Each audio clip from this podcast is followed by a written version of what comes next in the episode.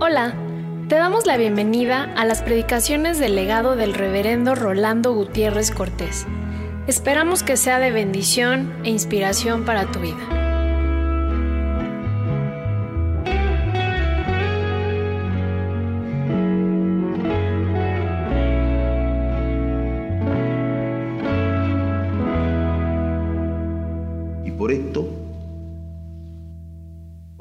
Al Dios de mis padres, creo las cosas escritas en la ley y en los profetas, y tengo esperanza en Dios, por esto procuro tener siempre una conciencia sin ofensa ante Dios y ante los hombres. De lo profundo, oh Jehová, a ti clamo. Señor, oye mi voz. Estén atentos tus oídos a la voz de mi súplica. Si mirares a los pecados, ¿quién, oh Señor, podrá mantenerse? Pero en ti hay perdón para que seas reverenciado. Esperé yo a Jehová, esperó mi alma, en su palabra he esperado. Mi alma espera a Jehová más que los centinelas a la mañana, más que los vigilantes a la mañana. Espere Israel a Jehová, porque en Jehová hay misericordia y abundante redención con él, y él redimirá a Israel de todos sus pecados. Proverbios 14, del 17 al 21. El que fácilmente se enoja hará locuras, y el hombre perverso será aborrecido. Los simples heredarán necedad, mas los prudentes se coronarán de sabiduría.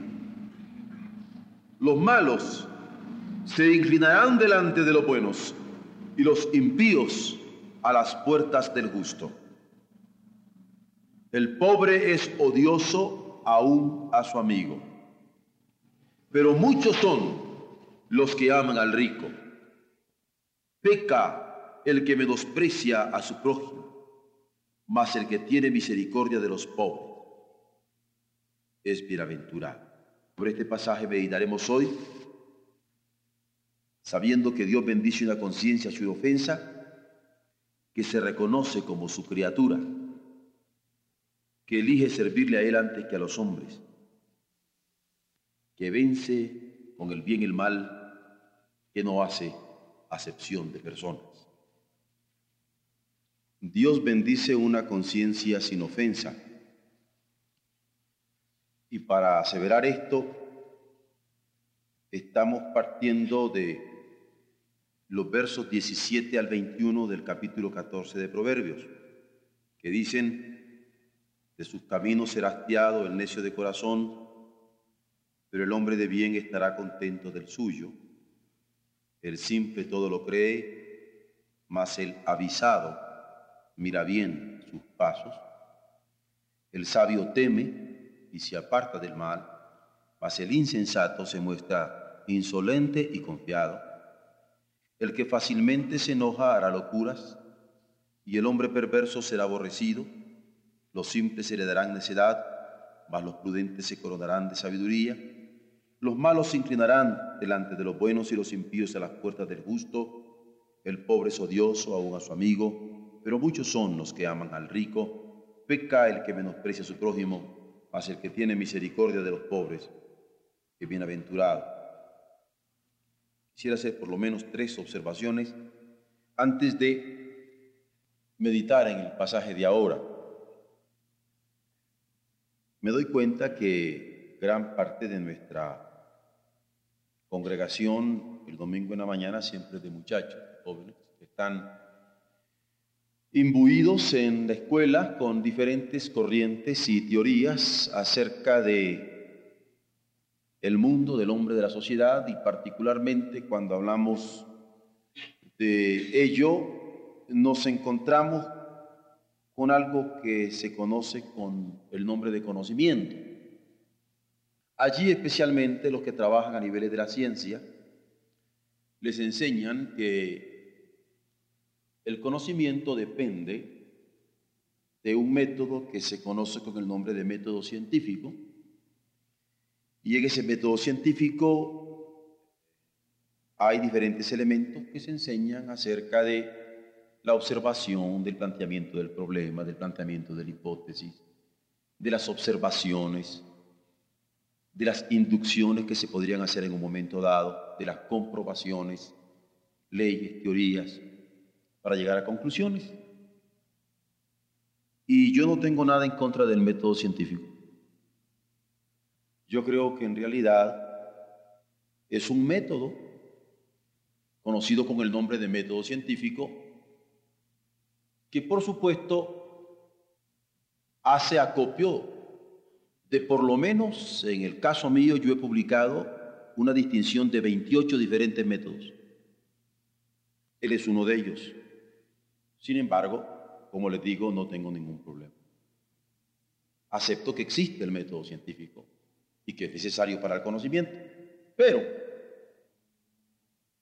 hay un método para el conocimiento del hombre que es diferente al método científico. Y es el conocimiento que yo tengo de otra persona. Para yo conocer a otra persona, yo necesito tratarla y él necesita tratarme. Y es el trato personal que tenemos mutuamente lo que nos permite conocernos también mutuamente. El método científico sería para conocer cosas, pero yo no soy una cosa como persona. Yo soy persona. Y para que me conozcan, deben tratarme. O las personas que me permiten el privilegio de conocerles, de tratarles, no son tampoco cosas para mí. Son personas. Con diferentes gustos, hábitos, culturas, caracteres, aspiraciones. Y es un conocimiento diferente. El conocimiento de las cosas y el conocimiento de las personas. Pero no solamente existe esta distinción necesaria para lo que vamos a ver ahora, sino también que existe el conocimiento de Dios. Porque no es una cosa. Y aunque ciertamente es una persona, de acuerdo a como está revelada en la Escritura, principalmente por Jesucristo, que nos lo revela como Padre, una cosa es conocer acerca de Dios ¿Cómo pueden conocer muchísimos que estudian lo que otros les dicen acerca de Dios y otra cosa es conocer a Dios? Hay en el conocimiento de Dios una demanda de conocimiento directo, también personal, pero en donde el Espíritu Santo y la palabra entran en juego, donde el Espíritu de Dios, que es todo amor, entra en juego y su palabra muy particularmente en juego. Esto sería el primer elemento, pero para explicar esta última parte querría decir lo siguiente. Cuando nosotros estamos conociendo a Dios, lo podemos conocer por nuestros sentidos. Yo veo, oigo, huelo, toco, gusto, palmo. Y así cuando yo veo en este lugar las flores, cuando yo veo en este lugar personas que están rodeadas y rodeándose y adorando. La veo. Me percato que hay flores, arreglos de flores, personas e interrelación de personas que tienen un propósito diferente de flores que estarían en otro lugar o de personas que estarían en otro lugar, aunque tuviéramos el mismo silencio. Y cuando oigo la música, y cuando oigo hasta el ritmo y la melodía de ella, yo me percato que es una música diferente. Y cuando tomo la Biblia en mis manos, físicamente, me doy cuenta que es un libro diferente. Y por lo que veo, por lo que oigo, por lo que toco, aún por la respiración, los sentidos me están haciendo percibir que hay algo diferente. Pero no se queda en una media percepción natural, sino que yo percibo que hay un espíritu de adoración, de entrega, de reconocimiento, de supeditación, de dependencia. Y me doy cuenta, me doy cuenta, soy consciente. No solo por lo que veo, por lo que oigo, por lo que toco, por lo que vuelvo, por lo que gusto, por lo que gusto, me doy cuenta, percibo elementos de trascendencia en la reunión. Y ya no me podrían contar de un conocimiento acerca de Dios, sino que comienzo a conocer a Dios en el canto, a Dios en la oración, a Dios en la búsqueda, a Dios en la adoración compartida, a Dios en la unión fraternal comunitaria. ¿Y qué diferencia hay cuando alguien ha conocido a Dios directamente? Porque entonces no repite como perico proposiciones acerca de Dios, sino que dice como el salmista, codicia y aún ardientemente desea mi alma los atrios del Dios vivo, porque aún los atrios, el templo, lo que lo rodea, son parte de la sensación del Dios personal en el que cree y en donde los otros son vívida experiencia divina para él. Por eso es que digo que el conocimiento no es solo de cosas. Ni siquiera el conocimiento es tan solo de personas, sino estoy hablando de un conocimiento consciente que va más allá de saber acerca de Dios y que nos pone en una experiencia intransferible, personal, íntima, profundamente única acerca del Señor. Un tercer elemento sería que además de que nosotros conocemos a Dios a través de su creación, que además de que nosotros podemos conocer a Dios a través de esta conciencia que de Él tenemos por su revelación gloriosa, él se ha querido acercar a nosotros de manera personal y única a través de Jesucristo. Porque toda esa manifestación suya, toda esa expresión suya, toda esa palabra suya, todo ese verbo suyo se ha hecho carne y se ha acercado a nosotros. En su misericordia se ha acercado a nosotros para que nosotros le conozcamos. Por eso Jesús va a decir en un momento dado, quien me ha visto a mí, ha visto al Padre. ¿Qué nos diríamos de aquellos que fueron tocados con sus manos, en sus ojos, en sus oídos? ¿Qué nos diríamos de aquellos niños que fueron cargados por Él y puestos como ejemplo? No solamente habían visto al Padre, sino habían saboreado el toque personal de Dios para los hombres que siendo aún pecadores, les amaba tan entrañablemente.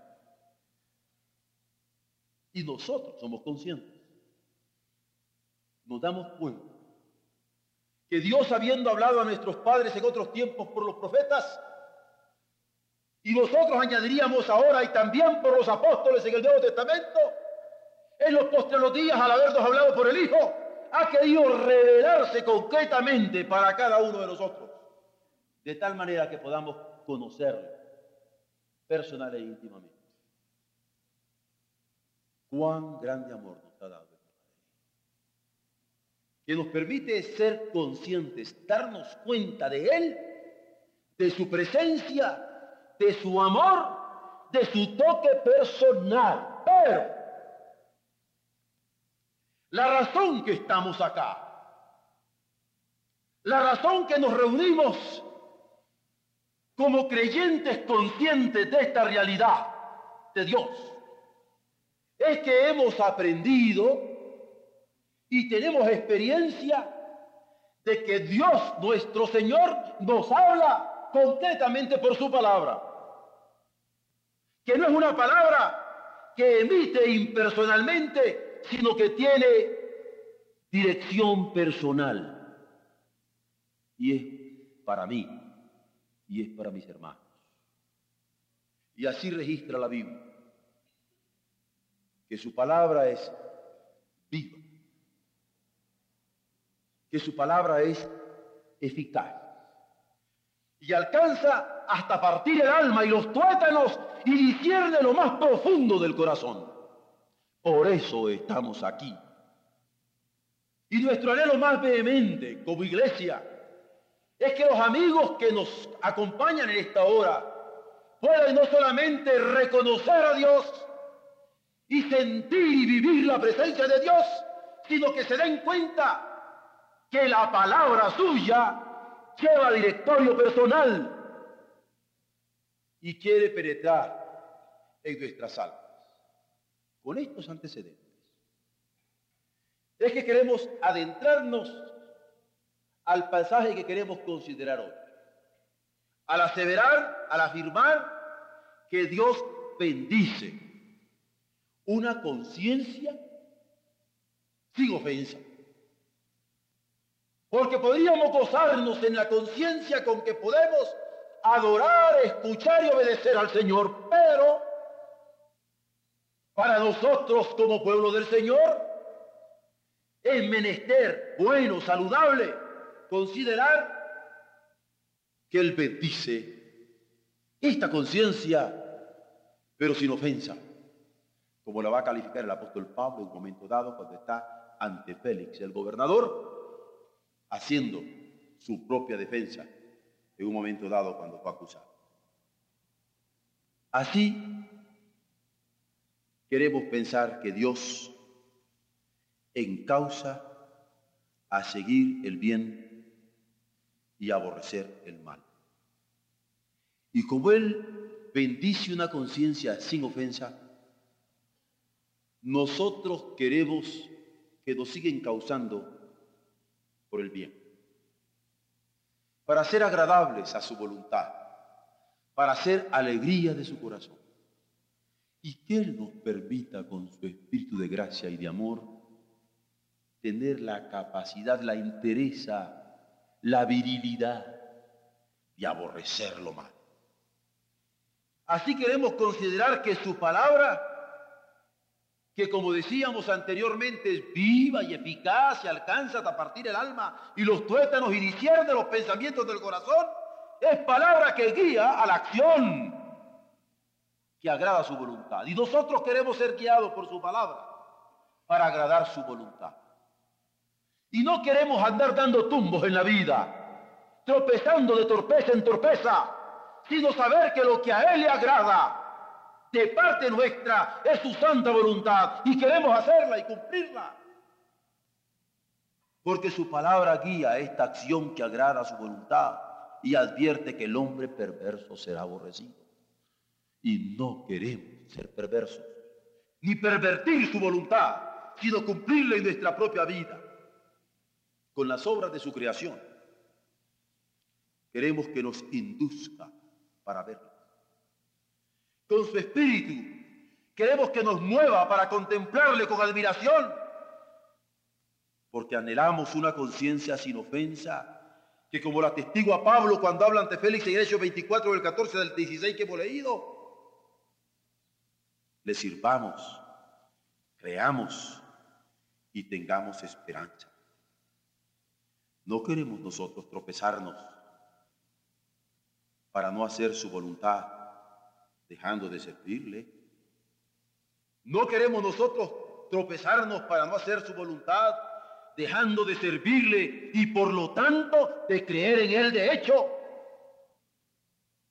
Nosotros no queremos estorbarle al no hacer su voluntad, al dejar de servirle como quien no tiene esperanza. Es el tipo de conciencia de Abraham cuando el Espíritu le indujo para elegir la vocación que le hacía para servirle. Y nosotros queremos tener esa conciencia ante Dios, que cuando su, con su Espíritu nos induce para servirle, no queremos ser rebelde a su visión. Queremos creer y esperar contra toda esperanza que Él sabrá conducirnos y sostenernos todos los días de la vida. Es el mismo tipo de conciencia que tuvo Pablo también cuando no vaciló en seguirle, luego que tuvo aquella revelación grandiosa en el camino de Damasco y que ahora en estos momentos está con tanta vehemencia mostrando sus resultados ante Félix.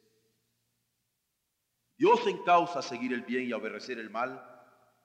Dios encausa a servirle, creer y esperar en Él a través de su creación y a través de la conciencia que tenemos de Él para ser sus testigos ante todos los hombres, para que todos le conozcan y se decidan por Él. Es terrible cuando pensamos que es a otros a los que compete oír a Dios, obedecer a Dios y seguir a Dios. Es terrible cuando nosotros tomamos nuestra responsabilidad espiritual en estar emulando y recordando lo que hizo Abraham lo que hizo Pablo, pero en donde nosotros no queremos comprometer. Es terrible cuando nosotros no, no nos damos cuenta que el instrumento que Dios tiene para que le conozcan los hombres y para que se decidan por Él somos nosotros mismos. Y queremos que otros le oigan, que otros le obedezcan, pero no nosotros tomar el riesgo que oírle, obedecerle y comprometernos en el ministerio que Él tiene para cada uno. Es de prudentes, sin embargo, de acuerdo a la Escritura, coronarse de sabiduría. Y coronarse de la sabiduría que da el conocimiento de Dios, conocer a Dios, darnos cuenta de Dios, ser consciente de Dios. Es de los prudentes dirigirse de acuerdo a los diseños que Dios quiere para nuestras propias vidas.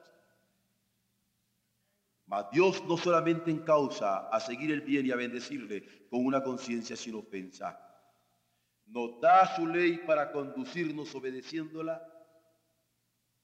Y así lo ha hecho a través de la historia con Israel. Y sobre todo nos hace ver ley, conciencia y creación a la luz del Evangelio de Jesucristo en el que nos está llamando a servir y a servir y a servir a otros. Porque nosotros nos servimos, nos servimos a Dios. Escogemos la mejor parte. Porque nosotros le servimos al escogerle a Él porque le hacemos caso. Pero nosotros servimos a otros al escoger a Él porque nosotros puede manifestarse su gracia. Estamos hablando de que Dios bendice una conciencia sin ofensa. Y queremos adentrarnos en la palabra de Él para servirle conscientemente pero sin ofensa.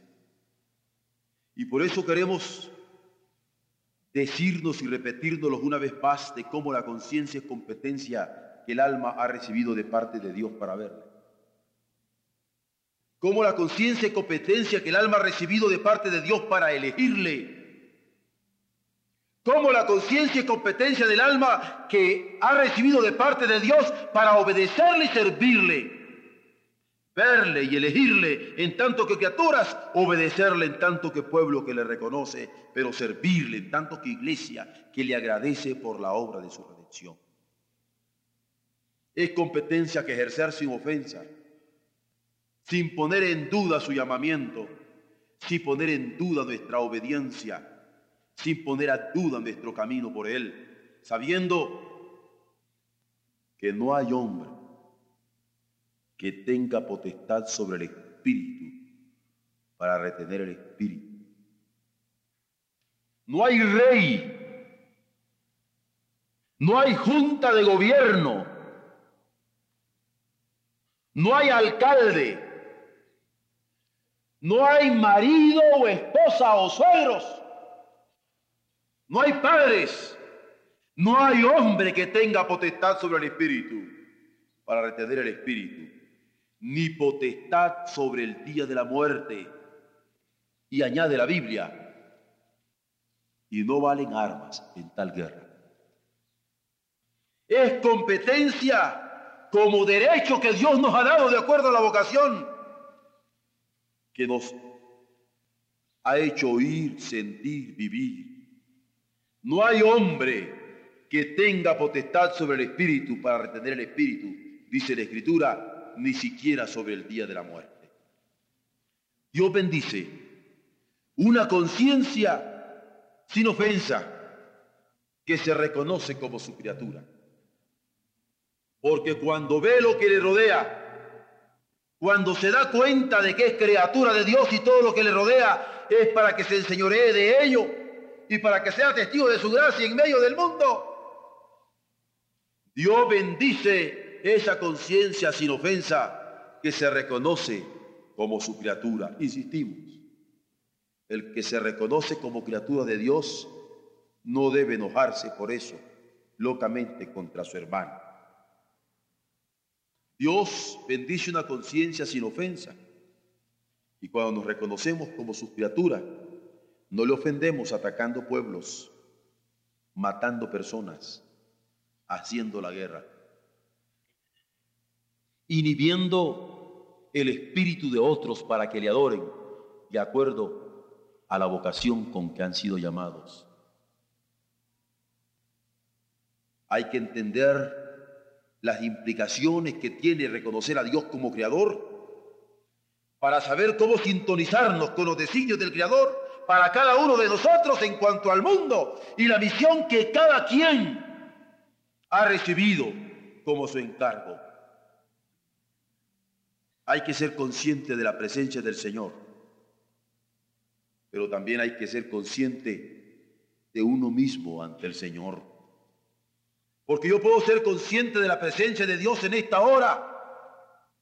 Pero es menester que me dé cuenta que a mí, en lo personal, con mi nombre, con mi edad, con mis posibilidades, me está encargando determinada cosa que hacer. Yo tengo que ser consciente de mí mismo. Y cuando venimos a adorar, no basta que seamos conscientes de su presencia, sino que seamos conscientes de lo que cada uno de nosotros está llamado a cumplir en su designio. Tenemos que ser conscientes de nuestra pareja, porque ciertamente hay muchas parejas en este lugar, pero mi pareja y yo tenemos una misión que cumplir. Tenemos que ser conscientes de nuestra familia, porque habemos cientos de familias en este santuario, pero mi familia tiene algo que cumplir.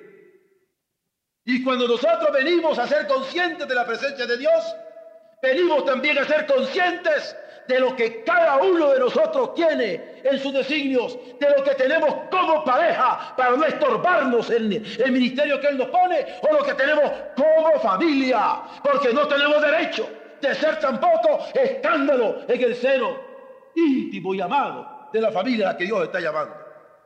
Cuando Dios llamó a Abraham, llamó con todo y la familia inmediata que tenía. Tenía que dejar tierra y parentela, pero jalar con su familia para poderle cumplir. En cada caso, esta ubicación prueba que es responsable a su creador. En cada caso, este campo que a veces pareciera pequeño, esta ubicación es una prueba cómo somos responsables al Creador donde nos ha puesto. Por eso es menester mantener la conciencia, el darnos cuenta de la presencia de Dios, de su vocación, de su llamamiento personal para nosotros. Es menester mantener esta conciencia pura para que sirva de guía en el cumplimiento del deber. Una conciencia pura es la que se mantiene sin remordimiento Puede ver a tiempo lo que Dios quiere que vea. Puede querer lo que Dios quiere que quiera. Puede hacer lo que Dios quiere que haga. Cuánta tragedia cuando la contamina el diablo y le provoca ofender a su Señor. Nunca se lamenta lo suficiente causar un disgusto a Dios. Hay que señalarlo. Dios bendice una conciencia sin ofensa que se reconoce como su criatura recordando que el que fácilmente se desvía, se enoja, hace locuras y el hombre perverso será aborrecido. Dios bendice una conciencia sin ofensa, no solo porque se reconoce como su criatura y se ubica para servirle, sino que elige servirle antes a él que a los hombres. Según la Biblia, el jardín del Edén fue escenario del tepillo del hombre. Pero la creación es testigo que Dios quiere causarle a seguir el bien y aborrecer el mal. El monte Moria fue escenario de la obediencia de Abraham, quien habiendo escuchado al Señor, le siguió sin vacilaciones, dejando tierra y parentela para agradar al Señor. En Abraham, la conciencia fue más allá del conocimiento de la voluntad de Dios. Él se dio cuenta de la voluntad de Dios. Él fue consciente de la voluntad de Dios, pero supo discernir cómo obrar en el gradual desarrollo de la historia de la salvación en favor de la humanidad. Porque no basta ser conscientes. Hay que discernir cómo obrar en ese gradual desarrollo de la historia de la salvación en favor de la humanidad como lo hizo Abraham. Fue un obrar en el momento culminante de su responsabilidad a una costa de la vida y un preciado tesoro como su propio hijo Isaac. Abraham fue consciente de lo Dios, que lo Dios quería para él. Abraham obró acorde a aquella voluntad de Dios. Pero hubo un momento cuando tuvo que estar dispuesto al sacrificio de su propio hijo. Abraham entonces no solo ve la creación, no solo obedece la voz de Dios, no solo entiende el mensaje, sino que actúa de acuerdo al discernimiento, a la voluntad de Dios, que se presenta normativa ante aquella opción de sacrificio que debía tomar. Nosotros queremos acatar la voluntad de Dios cuando no tiene opción de sacrificio. Pero es menester saberla discernir en todos los momentos. Bastó que lo supiera para actuar en correspondencia a lo que entendió ser la voluntad del Señor. Claro que cualquier necio se hubiera sacudido ante aquel llamamiento. Pero él actuó con la prudencia del cuerdo que con discreción acata la voz del Señor. Y Dios le afirma en su entendimiento. Premia la pureza de su conciencia con el don inesperado de la ofrenda que puso a su alcance para que lo ofreciera en aquella hora. Porque cuando Abraham iba ya a sacrificar a su hijo, apareció enredado en los matorrales la ofrenda que el Señor le estaba proveyendo para que se la ofreciera en aquel momento. Es decir, si Adán fue encausado para seguir el bien, Abraham fue bendecido por obedecer su voluntad al presentarle una conciencia sin ofensa que había elegido servirle sobre cualquier otro interés humano. Fuera el paterno, fuera el de esposo, fuera el, el de jefe de una nación, él escogió servirle sobre cualquier otro interés humano porque, cito, los simples heredarán necedad, mas los prudentes se coronarán sabiduría y el principio de la sabiduría es el temor del Señor. Abraham supo de este significado por experiencia propia. Y qué hermoso. Poder decir ahora que Dios bendice la conciencia sin ofensa que le reconoce como su criatura, pero también la conciencia sin ofensa que elige servirle a Él antes que cualquier otro interés humano. Pero Dios bendice la conciencia sin ofensa que vence con el bien el mal. Creemos en presentar a Dios una limpia conciencia, de quien a nivel humano le confiesa como criador y se reconoce como criatura, y por razones de sensibilidad espiritual elige ser guiado por su voz para agradar a Él antes que a los hombres, sin importar el costo. Una conciencia sin ofensa oye la palabra que Dios dirige al hombre y a la historia de su tiempo. A mí me inquieta tanto el hombre moderno, el hombre contemporáneo. Me tiene tan inquieto la esclavitud en que está viviendo México. Porque cuando yo he dicho aquí que el 63.5% de los hogares de nuestro país son hogares rotos, pero cuando conocemos la otra estadística que prácticamente menos del 20% es la población activa económicamente, y cuando me doy cuenta de que las mujeres son las que están trabajando para sostener a sus hijos, nosotros como hombres en México estamos esclavizando a las mujeres y estamos viviendo sobre el trabajo de las mujeres y las tenemos supeditadas y es pecado. Y nosotros cuando somos conscientes de Dios, tenemos que ubicarnos dónde está el hombre de nuestro tiempo y dónde la historia de nuestro tiempo. Yo sé que es estar en estos momentos nadando contra la corriente. Pero tenemos que hacerlo sabiendo cuál es la voluntad del Señor. Cada momento histórico requiere respetar la ley divina. Y nosotros como hombres estamos llamados a tomar nuestro lugar y no a corrernos como cobardes en nuestras responsabilidades económicas.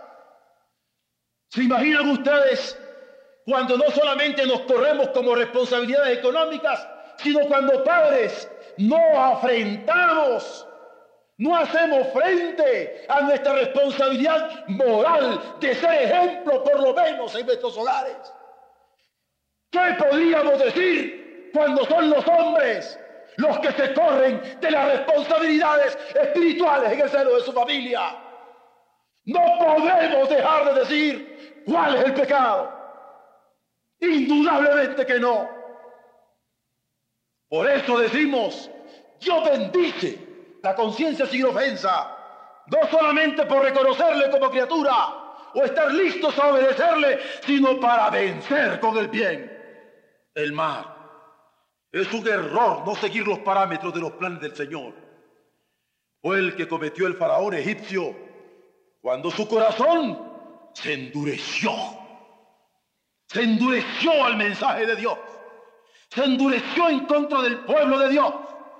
La conciencia del faraón se cegó y le hizo cometer actos que fueron dolorosos para el pueblo primero y para él después. Dios bendice la conciencia sin ofensa, claro. Queremos de saber que implica poder vencer el bien mal. Pablo advierte a Timoteo la importancia de cuidar la conciencia. Pablo advierte a Timoteo la importancia de cultivar la conciencia porque llega a encallecerse. La expresión que usa la Biblia es acauterizarse. Es peligroso cuando los hábitos del pecado van entenebreciendo progresivamente nuestra vida hasta hacernos sordos a la ley de Dios a la voluntad de Dios, a lo que quiere Dios de cada uno de nosotros. Hay que alabar al Señor como creador, claro que sí. Hay que obedecerle al discernir su mensaje en lo íntimo, claro que sí. Hay que deleitarse en su ley contemplando el futuro que Él depara, claro que sí. Hay que adorar a Dios sabiendo que el horizonte suyo Siempre es aurora de libertad creadora. Dios no nos engaña. Su palabra de vida. Y aún su regaño nos invita a vivir con horizonte de eternidad. Claro que esto es difícil creerlo a los que actúan por temor a las represalias del mal, y lo que dicen es, no, aprovechémonos ahora. ¿Qué importa si sobre lo que pasamos es sobre madres que hemos dejado abandonadas o sobre hijos que están siendo criados en hogares? Luego la palabra es clara, los malos se inclinarán delante de los buenos y los impíos a la puerta del justo. Y para mí no solamente es clara, sino llena de esperanza, porque sé que el bien triunfará sobre el mal a la postre. Yo lo que sé es que tenemos que actuar en conformidad a esta palabra para presentar una conciencia sin ofensa al Señor, sirviéndole con alegría. Lo que sé es que hay que actuar en conformidad a esta palabra para presentar una conciencia sin ofensa ante el Señor creyendo en Él con fervor, esperando en Él contra toda esperanza, no siendo vencidos de lo malo, sino venciendo con el bien el mal. Esta es la agresión de amor. No cansándonos de hacer el bien, porque a su tiempo vendrá la ciega, si es que no se desmaya. Los efectos de esta ley de siembra y cosecha son testimonio estimulante para el pueblo de Dios. Hay que atender. Por último, el pasaje que estamos considerando nos hace ver claramente también que Dios bendice una conciencia sin ofensa cuando no hay acepción de personas. Es elocuente la Biblia cuando dice, el pobre es odioso aún a su amigo, pero muchos son los que aman al rico. Pero advierte, peca, peca el que menosprecia a su prójimo, mas el que tiene misericordia de los pobres es bienaventurado, porque Dios bendice una conciencia sin ofensa que no hace acepción de personas. En el caso de Pablo, él interpreta que la ley del Sinaí es ayo, que nos conduce hacia el Calvario. Que la ley es ayo, que nos conduce a la gracia. Que Moisés fue revelación que apuntó hacia Jesucristo. Y cuando vemos el Sinaí y el Calvario como dos montes bien vistos, nos damos cuenta que tanto el Sinaí como el Calvario son eco de las palabras de la misericordia divina. En cada uno de ellos, en el Sinaí y en el Calvario, Dios ha estado al alcance del oído de los hombres para alcanzar sus almas. Dios ha estado tocando el corazón de su pueblo para que su pueblo le oiga y le abra su alma y le adore. En ambos, sin embargo, se requiere asumir compromiso con fidelidad. Dios pidió compromiso a Israel, pero Dios también demanda compromiso en nosotros. Y compromiso fiel, no para quedarnos a medio camino. Pueblo era Israel, escogido de entre los pueblos de la tierra. Pero pueblo, llamados a ser pueblo, es la iglesia, elegida comunidad de los santos, santos como seres puros para los griegos, porque para el griego el término santo significa pureza. Pero también somos llamados santos como fecundos, porque para los latinos la palabra santo implica fecundidad. Pero santos, en fin, como consagrados, como en el caso de los judíos, santos en Cristo puros en Cristo, fecundos en Cristo, consagrados en Cristo, en vidas que saben escuchar el juicio de Dios, que se comunica a través del Evangelio como don del Espíritu para salvación. Don del Padre para salvación, don del Hijo para salvación, don de su amor común para salvación, don de su Espíritu Santo, puro, fecundo y consagrado para salvación. Santos llamados a confirmarse en la fe en comunión con sus otros hermanos. No santos para estar aislados, como Simón el Estilita, santos para confirmarnos en la comunión con los otros hermanos. La virtud más grande que uno puede tener es cuando un hermano confirma en la fe a otro hermano. No lo arrastra con sus debilidades, lo confirma con su fe santos con limpias conciencias, libres para Él. Santos con buena conciencia, porque han sido, como dice la carta a los hebreos, rociados en la sangre de Cristo. Santos que disciernen claramente su voluntad para servirle decididamente, como el caso de Pablo que dijo, yo le sirvo a mi Dios sin ofensa, porque le sirvo creyendo y porque le sirvo con esperanza. Con razón Félix se quedó conmovido y suspendió el juicio por tanto tiempo. Y Dios bendice la conciencia sin ofensa. que le sirve creyendo y con esperanza, Pablo es prueba que Dios permite servirle de esta manera, porque lo que cuenta es obedecerle a Él antes que a los hombres. Me pregunto, ¿hasta dónde